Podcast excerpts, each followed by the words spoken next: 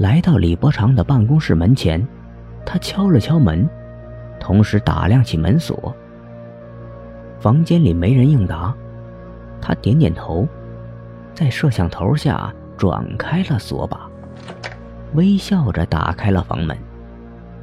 进门的一瞬间，他右手一接，抓住了一根从门缝里掉出的白头发，转手关上了门。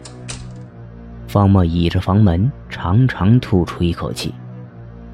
一个生性多疑且自信的人，李伯常是这样的人，药宝山是这样的人，他也是这样的人。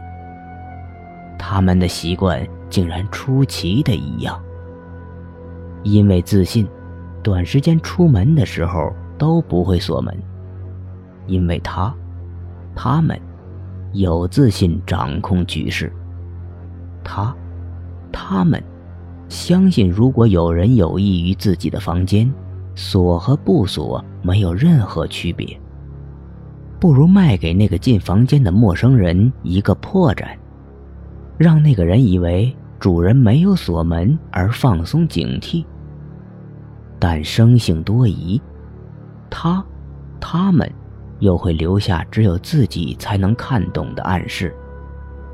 比如，他会在张家村那扇隐蔽的木门前用脚摆起石头；比如，李伯常会将一根头发夹在门缝之间。头发正好夹在离门锁上方一个手掌位置的门缝间，但头发不长，恰巧夹在一扇枷锁门上的几率几乎为零。方墨将那个头发收在手中，站在门口，打量起李伯长的办公室。李伯长会将那个手机藏在哪儿呢？将办公室的布局记在心里。他闭上眼睛，思索起来。如果情况换做自己，他会怎么做呢？